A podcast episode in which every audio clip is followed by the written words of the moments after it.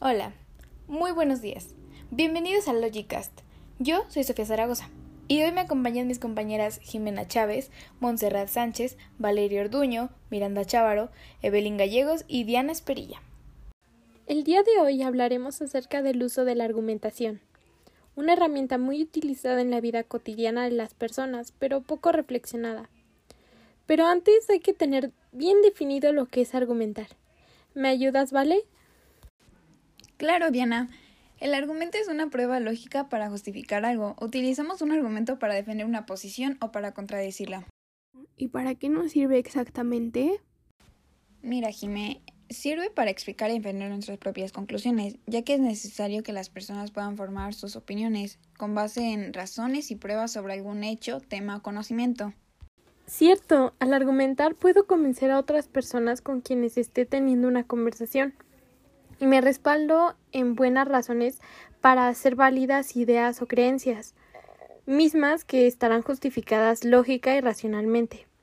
Esto último es muy importante ya que determina qué tan bien intencionado es el argumento.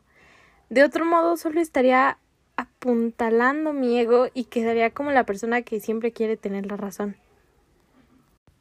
Recordemos que la argumentación está basada en efectuar cambios, por ejemplo, a cambiar o modificar nuestras creencias, modificar nuestra conducta o nuestra manera de pensar. Pero también hay que tener en cuenta una premisa antes de argumentar, ya que esta será la posición que se va a defender, explicar y justificar. Sí. Y ya una vez con la premisa, se establece un contraargumento para destruir la premisa la contradice para así poder afirmar lo que en un inicio se buscaba defender. Bueno, ahora que sabemos qué es la argumentación y qué se tiene que considerar para poder lograrla, hablemos de las situaciones en las que podemos hacerla. Existe la argumentación para discutir. Como sabemos, una discusión es un diálogo en el que dos o más personas están en desacuerdo en algún tema en específico y exponen su opinión de una manera respetuosa, sin llegar a la agresión. En este diálogo, por supuesto que habrá argumentos. Si todas las personas estuvieran de acuerdo, no habría un enriquecimiento y no habría una discusión para empezar. También existe la argumentación para convencer.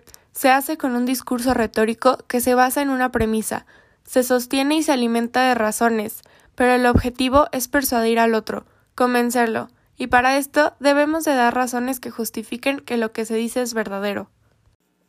Otro tipo de argumentación es el de establecer, que es a partir de un diálogo o propuesta argumentativa, donde se toman decisiones que definen procesos.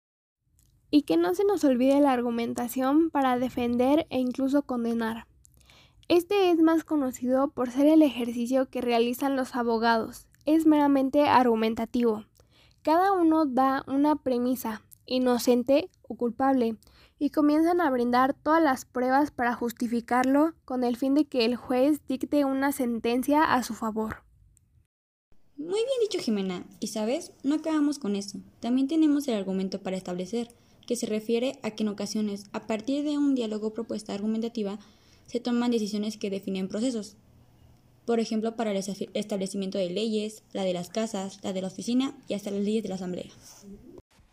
¡Wow! No sabía que había tantas situaciones en que se podía usar la argumentación. Pero ¿cómo se argumenta correctamente? ¿O cuál es la manera correcta para argumentar? Muy buena pregunta, Vale. Para argumentar correctamente se necesita un orden. Lo primero que te aconsejo es que comentes los hechos que has investigado, la conclusión de todo eso y después dar tu opinión. Para eso, no se te olvide hablar con un lenguaje concreto y específico. Debes mostrarte segura para que sepan que sabes de lo que estás hablando y estás muy bien informada sobre el tema. Muchas gracias, Jimé. Y ahora en adelante me voy a mostrar más segura en todos mis argumentos y tendré más orden en todo lo que diga. En serio, este día aprendí demasiado. Muchas gracias a todas. Para finalizar, me gustaría agregar que la argumentación la ocupamos día con día, cuando tenemos una conversación con otras personas para convencerlos de nuestra ideología o nuestro punto de vista con respecto a un tema en general. Muy bien, y con esto cerramos el episodio de hoy. En verdad fue un placer para mí poder discutir este tipo de temas con ustedes. Y a ti que estás escuchando este podcast, espero que te haya interesado el tema y que nuestra información te haya ayudado. Nos vemos en el próximo episodio de, de Logicast. Adiós.